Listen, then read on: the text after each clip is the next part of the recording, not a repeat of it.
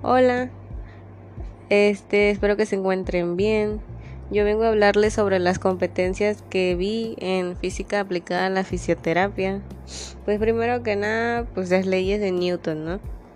La primera ley, la ley de inercia, que pues todo cuerpo que pertenece en su estado de reposo o movimiento uniforme, a menos de que el sobre él actúe una fuerza externa. La segunda ley de fisión de fuerza.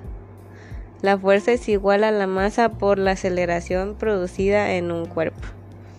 La tercera ley, ley de acción y reacción. Por cada acción hay una reacción igual o de signo opuesto. Eh, después vamos a sobre las ondas.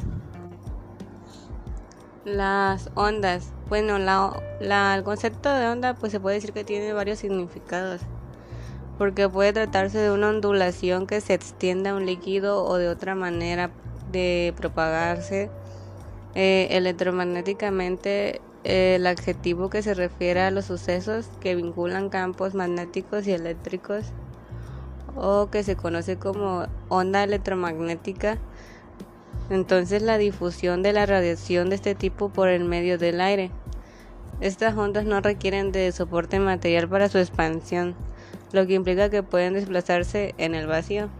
Y pues entonces vienen los tipos de ondas. Las ondas se pueden dividir, dividir según el tipo de energía propagada, según la dirección de propagarse y según el número de dimensiones que se propagan. Según el tipo de energía propagada, pueden ser ondas mecánicas o electromagnéticas. Según la dirección en la que se propaga, pueden ser ondas longitudinales o ondas transversales. Según su dimensión de propagación, pueden ser unidimensionales, bidimensionales o tridimensionales.